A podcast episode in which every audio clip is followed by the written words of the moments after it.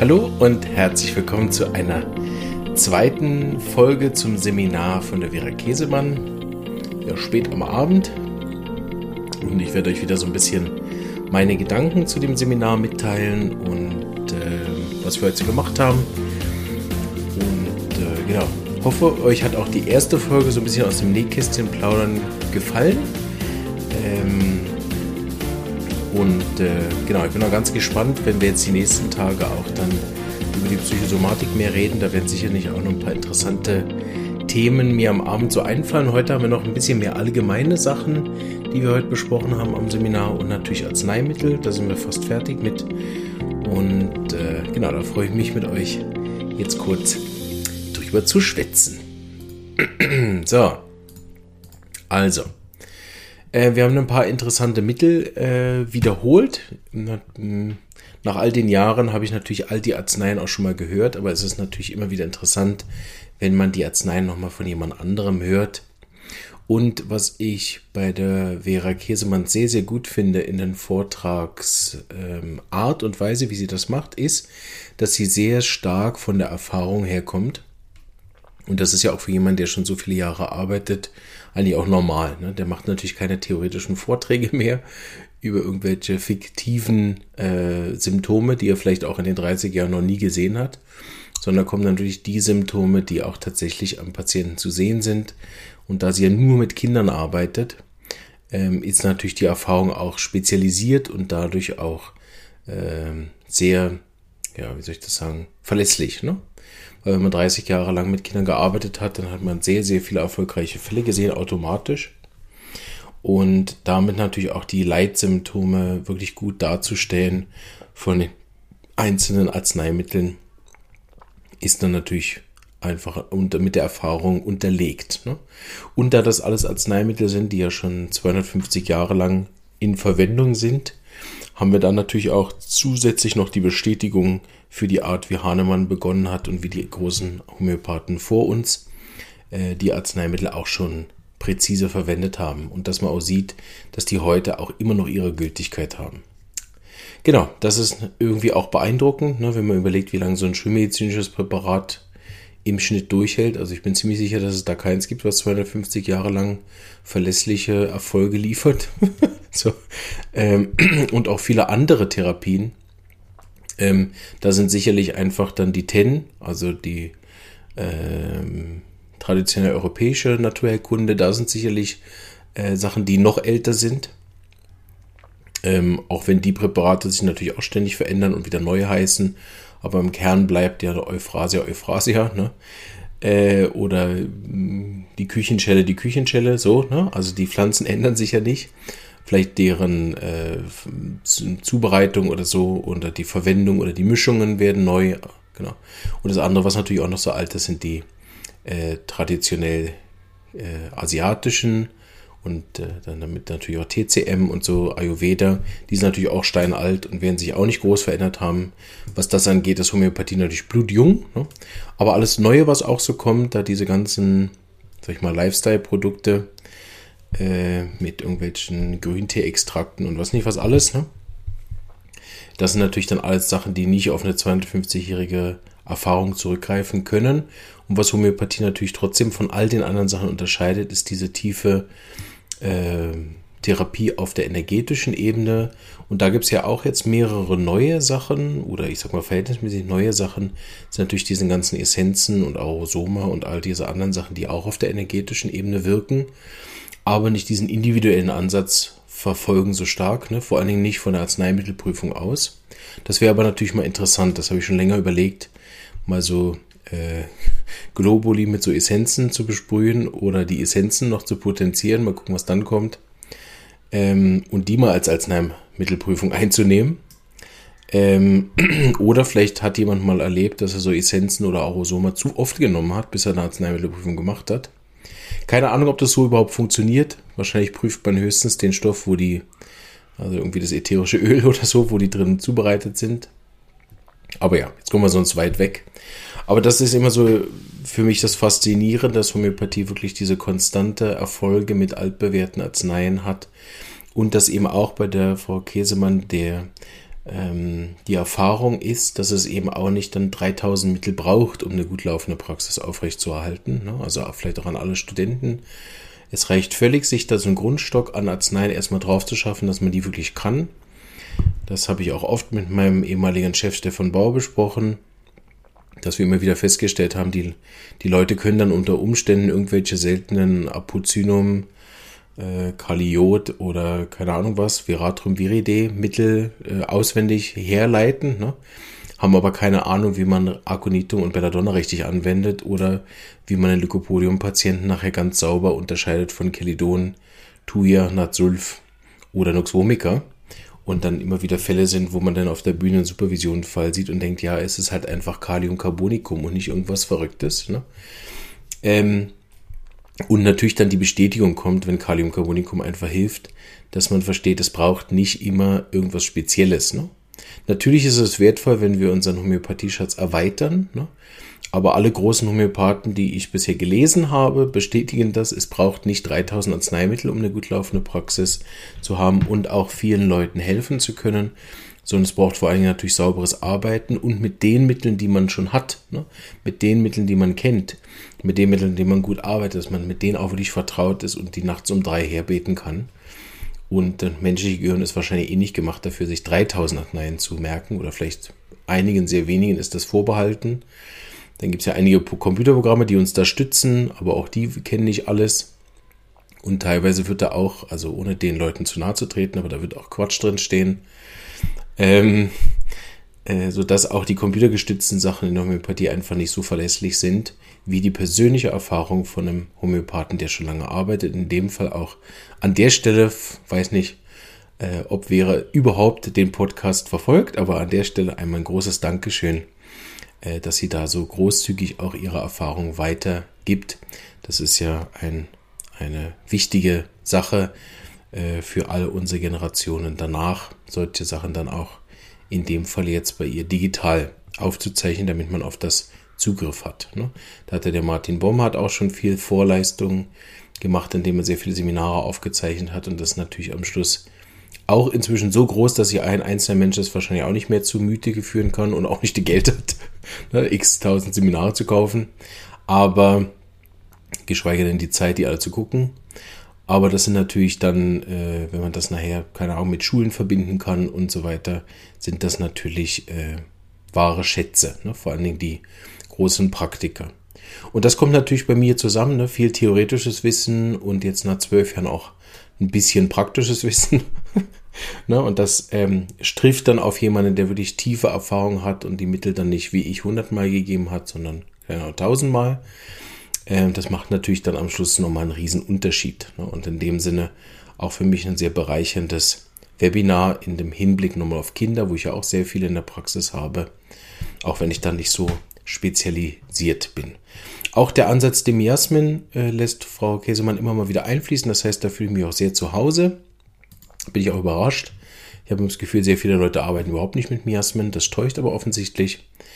Ähm, das sind einige Leute, die seit Jahren damit arbeiten und sehr zufrieden sind. Jetzt so ein bisschen äh, gehen wir weg von dem. Wir haben gestern über verschiedene andere Sachen noch gesprochen, zum Beispiel diese innere Haltung gegenüber dem Patienten und das natürlich bei Kindern ähm, etwas sehr, sehr, sehr Spannendes. Ähm, da haben wir zum Beispiel gesprochen darüber, ähm, inwiefern äh, verhalte ich mich gegenüber dem Patienten, inwiefern verhalte ich mich zum Beispiel auch gegenüber der Mutter, wenn ich feststelle, ja, eigentlich braucht nicht das Kind eine Behandlung, sondern die Mutter. Ne? Inwieweit bin ich da zum Beispiel auch zuständig, dann vielleicht auch gewisse Sachen anzusprechen? Und da ist mir Dr. Hughes auch wieder eingefallen, der gesagt hat, wir sind nicht als Homöopathen dafür gemacht, der beste Freund vom Patienten zu werden. Wir sind oft, und das weiß ich nicht, ob das stimmt, ganz vorsichtig sein, äh, weil auch die modernen Coaching-Tools unter Umständen ja oft auch sehr provokant sind. Aber sicherlich mal im Vergleich mit dem, äh, was ich auch persönlich als Patient und ich war ja bei einigen Leuten auch erlebt habe, also sei das im spirituelle esoterischen Bereich, sei das im psychologischen Bereich, hat mir nie jemand so direkt, ich sage es jetzt direkt auch, direkt in die Fresse gesagt, was es zu tun gibt und was halt die verdammten Probleme sind und wo ich gefälligst was zu ändern habe, ne, in Anführungsstrichen. Also wirklich direkt gesagt, worum es geht und ganz klar mitgeteilt, wo die Probleme sind. Ne? Und dass wir nicht dafür sind, eben Best Friend zu sein vom Patient, sondern ihm auch ganz klar zu sagen, wo die Probleme und Schwächen sind, auch wenn er das nicht hören will. Dr. Hughes hat das immer so ausgedrückt, oder sagen wir mal so, wie ich es verstanden habe, wir sind dieser beste Freund, der die Erlaubnis hat, uns auch die Dinge zu sagen, die wir nicht hören wollen. Und natürlich gibt es dann immer wieder Patienten, und das ist, glaube ich, gerade für Anfänger dann oft schwierig, oder? Weil sie denken, oh, jetzt habe ich den Patienten vergrault, jetzt kommt der nicht mehr. Im schlimmsten Fall redet der noch schlecht über mich und vergrault noch zwei andere, ne? Respektive, wir haben es ja so, ich weiß nicht, irgendwann gab es mal so ein Marketinggesetz, ne? Ein zufriedener Kunde bringt einen neuen und ein unzufriedener Kunde vergrault 10 oder so. Irgendwie gibt es so eine, so eine Formel, ne? Und wenn man um die weiß, dann denkt man, oh Gott, ne, ich muss dem Patienten, darf den auf gar keinen Fall vergraulen. Also ich muss alles richtig machen, damit der bleibt. Ähm, und Frau Käsemann hat auch nochmal bestätigt, was mir auch aufgefallen ist, dass natürlich gibt es immer mal wieder Leute, die dann mit, mit einem nicht klarkommen, aber das ist dann auch gut so. Ne? Dann besser früh als spät, wenn die das merken als dass die, keine Ahnung, 1000 Franken bezahlt haben, über die Jahre gesehen und dann erst feststellen, eigentlich mag ich den Typ gar nicht, ich gehe nur hin, weil meine Nachbarin sagt. Ne? Da denke ich oft, ist es auch gut, ne? wenn er von erstmal merkt, mein Gott, der Typ, ey, geht gar nicht, dann redet er nur Hochdeutsch, guckt dir die Haare an, dann er denkt wahrscheinlich auch, er wäre der Geilste oder was auch immer die Leute dann über mich denken ne? und dann schnell gehen, finde ich immer gut. Ne? Als wenn die sich dann da sitzen und nerven und eigentlich nicht kommen wollen und dann auch nicht richtig mitmachen. Das ist einfach Gift für alle ne? und raubt dann allen auch nur Energie und am Schluss dem Patienten auch einen Haufen Geld, dass er besser in jemanden investiert hätte, mit dem er zufrieden ist. Ne? Und so hat eine authentische, direkte Art als Therapeut und eine klare, äh, direkte Art auch immer einen, ähm, ja, wie soll ich das sagen? Also auch immer einen, einen Teil wo man wie vorselektiert äh, und damit sich mit den Jahren dann auch mit Patienten umgibt, die das wirklich zu schätzen wissen, wie wer man ist und wie man arbeitet. Auch da gibt es natürlich kein richtig falsch. Ne? Auch, auch Therapeuten, die einfach sich auf die Fahne geschrieben haben, in Anführungsstrichen, ich bin einfach der beste Freund und ich muss dem Patienten gar nichts sagen. Ne? Auch die werden ein großes Klientel haben und sehr erfolgreich arbeiten können. Ne? Das ist ja immer eine Persönlichkeitsfrage. Bin ich auch wirklich der Typ, der so arbeitet? Aber als Homöopath haben wir vielleicht nicht als einziger, also da gibt es ja sehr viele andere Therapien, wo man das auch haben kann, aber als Homöopath haben wir zumindest die Möglichkeit, so tief auch in das System vom Patient reinzuschauen, da wir die Familienanamnese nehmen, da die Mutter ja dabei ist, da wir die Mutter äh, reden hören und merken, was ist sie vielleicht für ein Typ. Ne? Und dann sehen, wo die Problematik steckt, über die Auslöserfrage, über die Kernthematiken dahin kommt, dass wir feststellen, okay, ihr Problem oder das Problem des Kindes ist eher ein Problem in der Beziehung und so weiter. Ne? Ähm, in diesen Zusammenhängen äh, haben wir sozusagen die Möglichkeit, tief hineinzuschauen und dann natürlich auch unsere hm, ja, Meinung ist vielleicht das falsche Wort, also unseren fachlichen äh, Sicht auf die Dinge ne? ähm, mitzuteilen und damit auch ähm, einen großen Einfluss zu machen nachher, dass es wirklich Heilung im ganzen System auch stattfindet. Natürlich kann man hier nochmal sagen, und das ist das, was wir gestern auch besprochen haben, die Art und Weise macht natürlich einen Unterschied, ne? also ja ganz klar. Kann natürlich nicht da immer sitzen und rumpöbeln oder das Gefühl haben, ich weiß alles besser, sondern das darf man ja auch anbieten. Ne? Ich mache das oft, dass ich frage, ob sie meine Meinung interessiert. Ne? Dann sehe ich und denke, uh. ne? oder ich frage, äh, wenn ich während der Anamnese merke, hui, also der Mama geht es auch nicht gut. Ne? Und ähm, habe dann so zwischendurch heimlich zwei, drei Fragen eingebaut. so, was schaffen Sie nochmal? So. Ähm, äh, dass man dann auch bei der Mutter eine Idee bekommt, was könnte sie bra brauchen, ne? gerade wenn das akut ist. Ne? Oft ist es so ein typisches beim Stillen ausgelaugt und dann fragt man zwei, drei Sachen und die Mutter hat es eher erwähnt und man stellt fest, okay, vielleicht wäre eine Gabe China mal nicht schlecht zum Starten. Vollständige Analyse kann man ja immer noch machen. Äh, dann frage ich das auch, ob es für sie in Ordnung ist, wenn ich ihr auch was mitgebe. So. Ne? Und so kriegt man dann auch die Leute, je nachdem spürt man relativ schnell, oh, okay, nein, okay, das war, das war nicht gut. Oder? Schon allein die Frage war übergriffig. Ähm, aber meistens ist es natürlich so, dass man durch die Frage dem Patienten auch die Möglichkeit gibt, ähm, sich, sich dann auch äh, ja, also sich dann auch reinzugeben in das, sich helfen zu lassen. Ne? Und auf der anderen Seite dadurch auch manchmal eine Wahrnehmung fördert. Ne? Es gibt, gerade wenn wir da bleiben bei, bei stillenden Müttern, die fühlen sich oft auch so ein bisschen ungesehen ne? oder nicht mehr wahrgenommen als Frau. Ne? Die fühlen sich dann nur noch als irgendwie eine Art Maschine, die da jetzt Milch gibt und so. Und wenn man dann als Therapeut manchmal da eingeht, wie geht's eigentlich Ihnen? Manchmal sprudelt es dann auch und man merkt, die Frau ist eigentlich froh, dass man jemand fragt, wie es eigentlich ihr geht, ne? anstatt nur auf die Koliken des Kindes einzugehen gehen. Also eine Frage ist natürlich deutlich öfter äh, heilend und damit öffnend für den Fall, als dass es übergriffig ist. Ne? Aber wenn man, wenn man direkt hingeht und sagt, ich gebe Ihnen auch noch was mit, ne, dann wäre es ja immer ein Übergriff. Egal, ob die Frau jetzt grundsätzlich dafür bereit wäre oder nicht. So eine Frage nach Haltung kann das sein. Und manchmal sind wir vielleicht auch, ne, wenn es das Kind wohl tatsächlich gefährdet wäre, sind wir natürlich auch gesetzlich manchmal verpflichtet, dann auch zu handeln. Ne? Also das hat Frau Käsemann auch erzählt, ein paar Fälle, wo sie wirklich auch dann ja in Anführungsstrichen gesetzlich verpflichtet war zu handeln und dort aber immer mit der inneren Haltung von Respekt. Und das natürlich, wer eine systemische Ausbildung hat, wie ich, Frau Käsemann hat das, soweit ich weiß, auch. Ne? Dort hat man natürlich eh ganz eine andere Respekt und, und, und Sicht vor dem anderen Menschen und ganz eine andere Klarheit und über die Homöopathie noch mehr dass ja jeder im Rahmen seiner Möglichkeiten oft sein Bestes gibt und ganz wenige Leute auf dem Planeten rumlaufen und sich überlegen, wie könnte ich jetzt am meisten Schaden machen. Gibt es sicher auch. Findet man wahrscheinlich nicht so oft beim Homöopathen. Ähm, aber die meisten sind ja mehr Missverständnisse oder, oder Überforderungen oder Ohnmächte, wo man dann irgendwie impulsiv irgendwas macht, wo man hinterher denkt, wenn man wieder klar sehen kann, wo man selber merkt, das war jetzt wahrscheinlich nicht, was ich hätte machen wollen und sollen oder wer ich sein möchte. So diese innere Haltung, ne, die macht natürlich sehr, sehr viel aus. Und da gibt es ja auch einige Folgen im Podcast schon, wo ich auch darüber gesprochen habe. Aber das fand ich sehr schön, das auch nochmal von jemandem zu hören, wie das gegenüber Kindern ist, wie das gegenüber den Eltern ist, wie das gegenüber Familien ist, Geschwistern, aber auch gegenüber sich selber, den, den Assistenten, die bei ihr arbeiten. Das fand ich ist sehr schön durchgekommen. Ne? Wir haben über Potenzen gesprochen. Dort gibt es nicht so viel zu sagen, außer dass es keine Richtlinie gibt. so. Und falls es mal eine Richtlinie gibt, ist es höchstens eine Orientierungshilfe und äh, keine Anweisung. Ne? Da rate ich ja immer, wenn Leute keine Ausbildung haben, sich nicht weiter hochzuwagen als C30. Und wenn Sie vielleicht einen Kurs besucht haben, dann von mir aus auch eine C200, wenn das explizit irgendwo empfohlen worden ist, da sollte man sich aber sicher sein. Und auf der anderen Seite dann nicht tiefer zu gehen als diese D30 oder C12, damit keine Ursubstanz drin ist und man das überdosiert und grundsätzlich von sämtlicher Überdosierung, vor allem von Hochpotenzen abzusehen.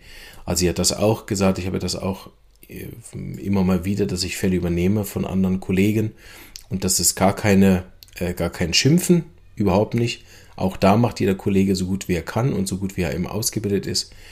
Aber diese inflationäre Gebrauch von sehr, sehr hohen Potenzen über einen sehr langen Zeitraum, das sehe ich auch, sind sehr, sehr schwierige Fälle. Zwei Punkte. Ne, erstens die Lebenskraft völlig durcheinander. Ne, alle zwei Tage irgendeine Hochpotenz, bis, bis, bis der Patient davon sich wieder erholt hat. Ne, bis die Lebenskraft wieder auch adäquat reagiert auf irgendwas. Das braucht oft Monate bis Jahre. Und die Schwierigkeit ist, dass der Patient aber gewöhnt ist, seit zwei, drei Jahren alle zwei Tage eine neue Hochpotenz zu bekommen und alles dann in 10.000 oder, oder im schlimmsten Fall sogar noch mehrere Mittel miteinander. Ne? Und auch da gibt es sicher Bücher und Richtlinien und all das, wo das irgendwo steht, aber meine persönliche Erfahrung ist, ein richtiges ähnliches Mittel und dann wirken lassen ist völlig ausreichend. Ähm, und da alle zwei Tage zu wechseln, legt eher nahe, dass man weit weg ist vom Ähnlichkeitsprinzip. Ne? Also da auch, wenn, wenn ihr Laien seid und äh, euer Homöopath verschreibt euch ständig neue Arzneien, vielleicht mal nachfragen, warum mm, so und wo da die Idee dahinter ist und ihr hättet gehört, dass man das auch wirken lassen sollte, dann kann man ja mal nachfragen und vielleicht lerne ich ja auch was. Darüber kann man ja mal mit erklären, warum man da über Jahre alle zwei Tage eine neue Hochpotenz gibt und sich nicht aufs Ähnlichkeitsgesetz nimmt. Ne? Ähm, ich habe jetzt auch wieder gesehen, dass Komplexmittel wieder im Kommen sind, äh, weil die auch in den Studien recht gut abschneiden. Da wäre ich auch mal interessiert. Da gibt es ja einige, die nur mit Komplexmitteln arbeiten. Das ist sicher auch interessant. Äh, ich kenne das nur in Form von diese Husten- und Fieberkügelchen, was ich halt für, also sicher gut, ne? aber äh, keine Homöopathie. Aber gehen wir nicht wieder drauf ein. Was kann man noch zu den Arzneimitteln sagen, was ich äh, auch neben dem, dass sie über die Erfahrung natürlich gesprochen hat, was ich sehr äh, interessant fand, dass sie auch versucht, die Arzneimittel eher so kenntmäßig darzustellen. Das heißt, wir haben wirklich ein Bild vom Patienten hinterher. Das ist ja auch, wie wir in der SAI arbeiten, dass man sich wirklich dieses mächtige Arzneimittelinstrument als ein, wie eine Art äh, Persönlichkeit vorstellt. Ne? Oder wie ich das gerne nenne, eine, eine Familie, also die Aconitum-Familie mit seinen verschiedenen Gesichtern. Und die Arzneimittel dann wirklich im Kern zu verstehen, damit ich sie nachher auch unterscheiden kann. Das ist etwas, wie wir an der SHE auch arbeiten. Und da bin ich immer wieder erstaunt, wie das andere Schulen machen. Da würde ich gerne manchmal so Mäuschen spielen und herausfinden, wie die das machen, wenn die diese Arzneimittelbilder und kernig machen und sich rein an den Körpersymptomen orientieren. Weil gerade bei Kindern ist es genau nämlich auch das Problem, dass wir diese ganzen Körpersymptome gar nicht so präzise haben. Ne, ich meine, man kann sich schon an den Körpersymptomen orientieren, stechende Schmerzen, äh, besser Bewegung, schlimmer Kälte. Ne? Aber wenn, wenn das Kind schon nicht sagen kann, ob es stecht oder brennt, wie soll ich dann nachher adäquat repertorisieren? Dann kann ich nur nehmen äh, Kopfschmerzen und da stehen dann 500 Mittel drin. Ne? Das bringt mir gar nichts. Also so diese Kernthematik und den, auch die Persönlichkeit, nachher natürlich mit ihr auch zusammen die klinische Erfahrung. Das heißt, dass sie die Persönlichkeit natürlich auch immer wieder kennengelernt hat. Und sie hat dann gesprochen, wie es sich anfühlt, mit dem Patient zu sein, dass die eine bestimmte Energie haben, eine bestimmte Schwingung ausstrahlen, dass die eine bestimmte Aura haben. Und das meine ich alles nicht äh, esoterisch, auch wenn das sicherlich auch der Fall ist, aber dass man wirklich mit einem Patienten ein persönliches Gefühl hat. Hier nochmal meine kleine Warnung. Diese Gefühl kann man nicht übernehmen, meiner Erfahrung nach, sondern das muss man selbst etablieren. Ne? Natürlich gibt es gewisse Gemeinsamkeiten. Also ich denke, dass ein Phosphor-Patient jetzt nicht bei, bei 50 Leuten 50 verschiedene Gefühle ausbilden wird, ne, wie man sich mit dem fühlt. Aber es wird immer ähnlich sein und dann ein bisschen anders benannt werden. Es wird aber auch Arzneien geben, aus der Persönlichkeit heraus, von die wir einfach besitzen, die uns sympathischer sind als andere. Das habe ich oft gemerkt. Wir haben zum Beispiel einige Arzneien gehabt, die, wo Dr. Hughes immer gesagt hat, die sind so und so und so. Und ich habe die lange nicht erkannt, weil ich dachte, ja, aber mit mir sind die ja ganz anders. Ne? Bis ich verstanden habe, das muss ich für mich selber auch nochmal etablieren. Mit welchen Arzneien fühle ich mich wie. Ne? Darüber haben wir auch im Interview mit Hans-Jürgen 18 gesprochen wie wir natürlich mit unseren eigenen Archetypen dann auch auf die Archetypen der anderen reagieren ne? Und damit auch natürlich in eine Resonanz gehen und dann mit bestimmten Mitteln auch eine viel größere Resonanz haben als mit anderen. Das hängt also auch mal von uns ab. Man kann also das nicht blind übernehmen, aha, sie fühlt sich mit dem Kind so und so ne? und dann ist das das Mittel. Und wenn ich mich so fühle, ist das das Mittel, sondern ich fühle mich unter Umständen ja mit dem Kind ganz anders.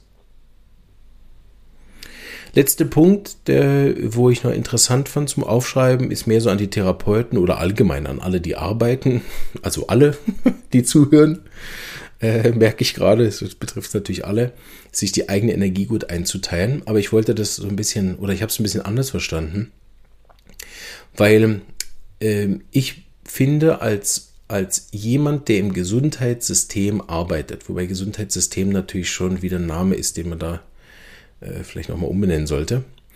Aber nehmen wir mal das. Ne? Also jemand, der, sagen wir mal, für andere zuständig ist, anderen zu helfen, äh, in die Heilung zu kommen. Ne? Ich finde persönlich, das ist jetzt, ist jetzt kein Druck oder so gemeint, ne? aber ich finde persönlich, dass, dass diese Art, also die Therapeuten zumindestens zwei Dinge haben sollten. Nämlich einerseits ein Bewusstsein dafür, wie mache ich das denn selber? Also wie arbeite ich denn selber an meine Gesundheit?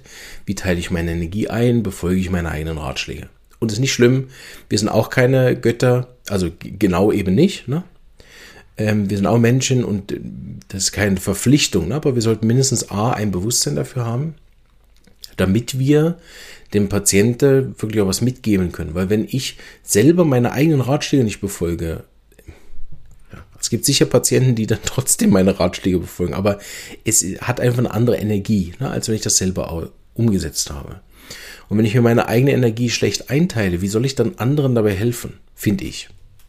Das zweite ist, dass man immer wieder auch Hilfe von außen holen sollte. Das finde ich ist als Therapeut auch wichtig, dass man sich immer mal wieder in der Patientenrolle wiederfindet und sich dann nicht irgendwann nach Jahren einfach nur noch selber therapiert und auch von außen nichts mehr annimmt. Anderer Punkt. Und deshalb finde ich es grundsätzlich erstrebenswert und das nicht als Verpflichtung, sondern als Idealvorstellung, die einen leitet. Ne? Also der Weg als Ziel. Der Weg sollte immer sein, in einem gewissen Art, und das meine ich auch überhaupt nicht wertend, eine Art Vorbildfunktion zu sein. Ist wahrscheinlich ein verbrauchtes Wort, vielleicht der eine oder andere triggert das jetzt, ne? Weil es natürlich nicht geht um, ah, guck mal, da der große Homöopath, ich mache es genauso wie er, ne? Sondern, dass ich eine wieder Art Orientierung habe, und darüber haben wir nämlich auch ein bisschen gesprochen, was sind meine Idole, was sind meine Vorbilder, was sind Vorbilder von Kindern, ne? nach was streben die, was sagt das über meine Persönlichkeit aus. Ne? Da haben wir ein bisschen drüber diskutiert. Das fand ich sehr spannend, äh, da mal auch die Frage zu stellen, was ist dein Idol, was ist dein Vorbild, wem eiferst du nach ne, als Kind? Und vielleicht auch jetzt als Erwachsene, ne, welche Eigenschaften findest du gut und wo nimmst du dir ein Vorbild? Es gibt ja sogar so ein Coaching-Tool, ne, mein eigenes inneres Team, wo ich so verschiedene Leute habe, die mir dann Ratschläge geben, wenn ich nicht weiter weiß. Können wir vielleicht auch mal eine Folge drüber machen. Ganz interessantes Tool. Ähm, und deshalb finde ich, äh, ich, ihr merkt, ich drücke sehr vorsichtig aus, dass nachher klar ist, dass das nicht geht um, wow, guck mal, der Homöopath, oh, wow, guck mal, der kann alles, oh, der teilt sich die Energie so gut ein, wow, wow, wow. Ne? Also dieses Hochheben auf einem Podest ist ja, ist ja tödlich ne? für den Heilungsprozess, weil ich mich dadurch automatisch ja geringer sehe. Aber Vorbildcharakter meine ich hier im ganz positiven und im ganz heilenden Sinne, dass ich wieder Orientierung habe, zu sagen, okay, guck mal, so könnte es seien. Ne? So gibt es eine Möglichkeit, sich die Energie richtig einzuteilen und das wäre das Ergebnis von dem, Gesundheit, Heilung, inneren Frieden oder was auch immer. Ne? Und damit habe ich eine Orientierungshilfe. Und als Patient wäre dann sozusagen die Aufgabe, dieses Vorbild nicht auf einen Sockel zu heben, in der Meinung, wow, der kann sich ja alles, ne? sondern da finde ich jemanden, und da kennt ihr im Prinzip alle auch außerhalb vom Therapeuten-Szene, werdet ihr irgendeine Schwester, Nachbar, Mutter, Oma, Kind, wo ihr seht, wow, der kann das besser als ich, in Anführungsstrichen, und aus diesem besser darf dann werden, dass ich mich dorthin begebe und schaue, ob das für mich vielleicht auch ein Weg sein kann. Am Schluss finden wir ja alle unseren eigenen individuellen Weg. Deshalb ist Vorbild auch eben kein Ziel. Ne, ich muss so werden wie der, sondern Orientierungshilfe. Gehe ich nach links, rechts, nach hinten, oben, unten, wenn ich auf meinem Weg unterwegs bin. Und da ist es ja einfach, also auch da darf man ja werten manchmal so äh, gibt es natürlich Wege, die Richtung Heilung gehen und Wege, die Richtung Krankheit gehen. Und am Schluss ist das aber dann auch keine Wertung, ne? weil auch Wege Richtung Krankheit am Schluss ja immer irgendwo auch Richtung Heilung gehen. Ne? Vor allem, wenn man dann an, an irgendeine Art von Reinkarnation glaubt, ne, dann ist auch der, das, äh, sag ich mal, Krankheitsgeschehen, was nachher terminal ist und man tatsächlich stirbt, auch das wäre in dem Kontext dann eine Form von Heilung. Gut, aber jetzt sind wir weit in Spiritualität. Das will ich selbstverständlich auch niemandem überhelfen. Auch da gilt es, den eigenen Weg zu finden, der vielleicht auch ganz ohne Spiritualität und all das auskommt. Aber Ziel, glaube ich, ist von allen Menschen irgendwo eine innere Zufriedenheit zu erlangen, Ruhe, innere Ruhe und innere Gesundheit zu haben. Und dort gibt es einfach dem Menschen innewohnende äh, Mechanismen, die man da bedienen kann, die einem auch wirklich dabei helfen, äh, gesund zu werden. Und dafür braucht es, finde ich, beim Therapeuten einerseits das Know-how, andererseits das Bewusstsein bei mir und auch beim anderen, die Möglichkeit, selber Hilfe anzunehmen und dadurch auch zu verstehen, wie das ist, Hilfe anzunehmen vom anderen und eben eine gewisse, sag ich mal, Vorbildfunktion in den Sachen, die ich berate, damit ich auch das wirklich, wie, wie ich das am Anfang gesagt habe, der Episode, auch wirklich aus der Erfahrung wiedergeben kann und das nicht einfach nur ein theoretisches Konzept ist, was ich dem Patient hinknalle, sag ich mal, und selber daran vielleicht nicht mal glaube. So, das waren so meine Gedanken, ohne da groß äh, vorbereitet zu sein. Keine Ahnung, ob ihr irgendwas davon verstanden habt, aber ähm, ja, jetzt war auch mal wieder was anderes im Podcast, einfach so drauf losgeredet, auch ohne Leseecke. Bin, wird wahrscheinlich eine Folge besser sein als die andere. Aber mir macht Spaß und das ist ja das einzig Zentrale schon immer gewesen für diesen Podcast. Ne? Habe ich ja schon öfter mal erwähnt. Ich mache den ehrlich gesagt nur, nur weil er mir Freude macht. Das ist der einzige Hauptgrund. Und so lange wird es den Podcast auch geben, wie er mir Freude macht. Und wenn ich nach einem ganzen Seminartag immer noch Freude habe, was aufzunehmen, ne, dann äh, wisst ihr Bescheid. Tschüss.